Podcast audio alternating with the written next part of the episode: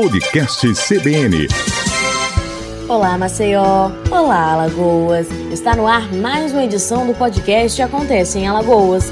E eu, Emanuele Borba, estou com você para mais um episódio, trazendo informações sobre o que você precisa saber quanto ao país, assim como o que acontece em Alagoas. No último sábado foi comemorado o Dia Nacional de Combate ao Colesterol. Para falar sobre essa gordura produzida em nosso organismo, trouxemos a nutricionista Alessandra Gama e o endocrinologista Valdinei Garcia, para assim entendermos a importância não somente da data, mas do real combate ao desenvolvimento do alto colesterol, já que além dele, o corpo possui algumas outras variações. Então, para a gente só entender um pouquinho, o LDL é o colesterol que a gente chama de colesterol ruim. É aquele que a gente tem que manter os níveis bem controlados, tá? Por quê? Porque ele é prejudicial sim ao nosso organismo. O acúmulo desse colesterol, dessa gordura nas nossas artérias, ele pode acelerar o processo aí de aterosclerose, placas nas artérias. Então a gente tem que pensar muito bem. Já o HDL é um colesterol legal, é um colesterol do bem. Que o HDL seja uma vassourinha, tá? Ela tem a função de conduzir, ou seja, de varrer o colesterol ruim para fora das nossas artérias. Então, é, posteriormente ele vai, essa gordura, ou seja, esse colesterol que ele tira, vai ser metabolizado lá no fígado. Mas então, o nosso colesterol HDL é o nosso protetor. Então é importante que a gente tenha níveis de HDL um pouco maior, né?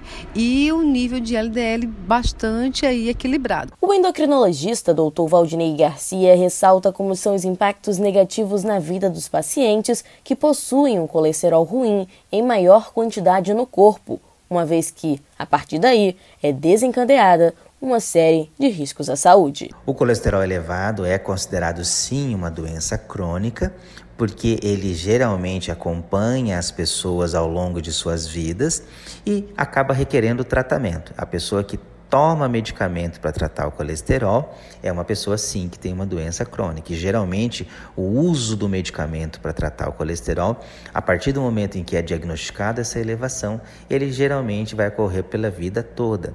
Por isso é considerado uma doença crônica e deve ser encarado como uma doença crônica que, com o passar dos anos, se não tratado, pode trazer graves consequências, especialmente os riscos de eventos cardiovasculares já citados, inclusive podendo levar à morte. O organismo que apresenta o colesterol ruim, que é chamado de LDL muito elevado e por um longo período de tempo, ele vai fazer o acúmulo dessa gordura dentro da parede das nossas artérias pelo corpo todo, e isso vai levar a um aumento do risco de essas artérias sofrerem um entupimento né, por, pelo processo inflamatório que acontece dentro desses depósitos de colesterol na parede das artérias, e esse processo inflamatório vai facilitar a ruptura e, consequentemente, a obstrução posterior desses vasos e que vai levar a consequências dramáticas, seja o infarto agudo do miocárdio, seja o derrame cerebral, chamado de acidente vascular cerebral. Então nós temos que estar atento porque o colesterol ruim elevado é como se você ativasse uma contagem regressiva de uma bomba que lá na frente, daqui a alguns anos, ela pode explodir e causar graves consequências à vida das pessoas. O colesterol alto é um dos problemas de saúde mais comuns entre os brasileiros e, de acordo com o Ministério da Saúde, no mínimo 40% da população possui hipercolesteremia. Segundo a Sociedade Brasileira de Cardiologia, mais de 10.100 pessoas já morreram de doenças cardiovasculares no país somente no mês de agosto, numa média de óbito crescente e preocupante. E o Dr. Valdinei explica como todo o processo gradativo acontece. As doenças que surgem em decorrência do nível alto das taxas de colesterol a principal delas é a arteriosclerose, que é aquele acúmulo de colesterol ruim dentro da parede das artérias. Esse mecanismo, essa alteração que ocorre na parede das artérias, ela vai abrir uma possibilidade de nós termos várias doenças. Começam a surgir a angina, que é aquela dor importante aos esforços, que mostra já que o coração, as artérias do coração começam a sofrer entupimento o próprio infarto agudo do miocárdio, o derrame cerebral e vários outros sintomas do comprometimento das paredes das nossas artérias. Então, os riscos que a pessoa vai tendo com o passar do tempo, elas vão sendo aumentadas e tudo começa com a arteriosclerose, que é essa deposição de colesterol nas artérias. A partir daí, abre-se uma infinidade de possibilidades de doenças negativas e que reduzem enormemente a qualidade de vida das pessoas. Por isso é importante estar atento aos níveis de colesterol, que é tratável e é possível reduzir esses riscos que aparecem, que vão aumentando com a nossa idade. Por isso, a nutricionista Alessandra Gama reforça a necessidade de um acompanhamento profissional a fim de estabelecer um melhor estilo de vida, modificando principalmente a alimentação em casa, para assim reduzir os riscos de agravamento desse quadro, que hoje se tornou comum a cerca de 60 milhões de brasileiros sorvete, biscoitos recheados, né? Que a gente sabe que criança gosta muito. Então a gente é importante aí a gente evitar, né? Esse, esse consumo de, de as margarinas, manteiga. A gente tem que ter, tomar um pouquinho de cuidado também. Creme de leite, esses requeijões cremosos, né? Então a gente tem que ficar um pouquinho é, ligada aí na quantidade desse tipo de gorduras que são ingeridas, tá? Estudos comprovam que além da mudança na rotina quanto à alimentação, o uso de estatinas ajuda a reduzir o teor de gordura no sangue e, com isso, favorecem a diminuição significativa de ocorrência das doenças cardiovasculares. Quanto a isso, o doutor explica. O tratamento adequado para pacientes que têm o colesterol elevado, ele envolve uma série de fatores.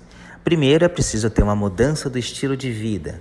Isso engloba uma dieta adequada, onde você reduz a ingestão de gorduras, reduz a ingestão de carboidratos que fazem com que a pessoa ganhe peso, ou seja, tem que perder um pouco de peso, especialmente aquela gordura visceral que se acumula na barriga.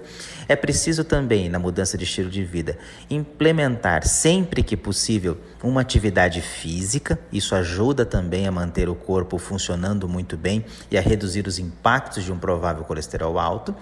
E além dessa mudança de estilo de vida, é preciso que as pessoas entendam que a grande maioria dos casos terá necessidade do uso medicamentoso. Existem algumas classes de medicamento a principal classe de medicamento é chamado de estatinas, né?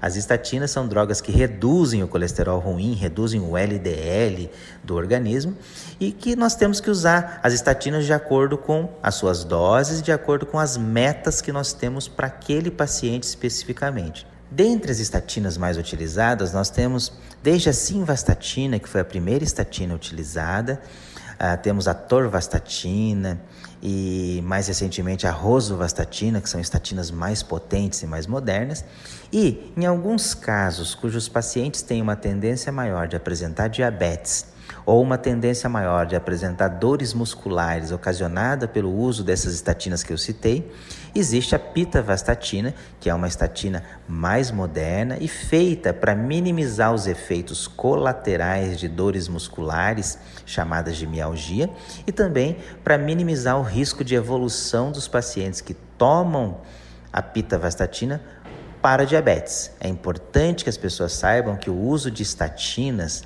quaisquer uma delas que eu citei anteriormente, pode levar ao surgimento mais precoce de diabetes, especialmente nos pacientes pré-diabéticos.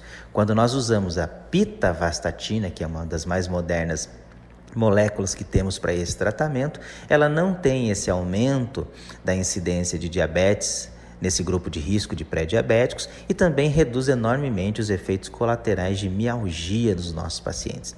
Então, o médico, o profissional que vai cuidar de você, ele tem várias opções terapêuticas em que ele vai escolher a melhor opção terapêutica de estatina para proteger o seu organismo é, dos eventos negativos do colesterol ruim elevado. Aproveitando a data, fica aqui a nossa dica de maior cuidado com a saúde, com o corpo e com a alimentação bem como para que, quando houver a necessidade de um acompanhamento, que esse seja feito por um especialista, a fim de um tratamento mais seguro, reduzindo os riscos do paciente.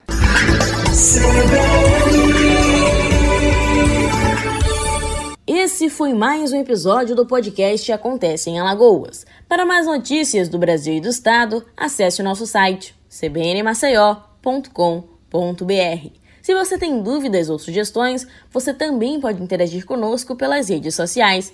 É só pesquisar por CBN Maceió ou Acontece em Alagoas. Até a próxima!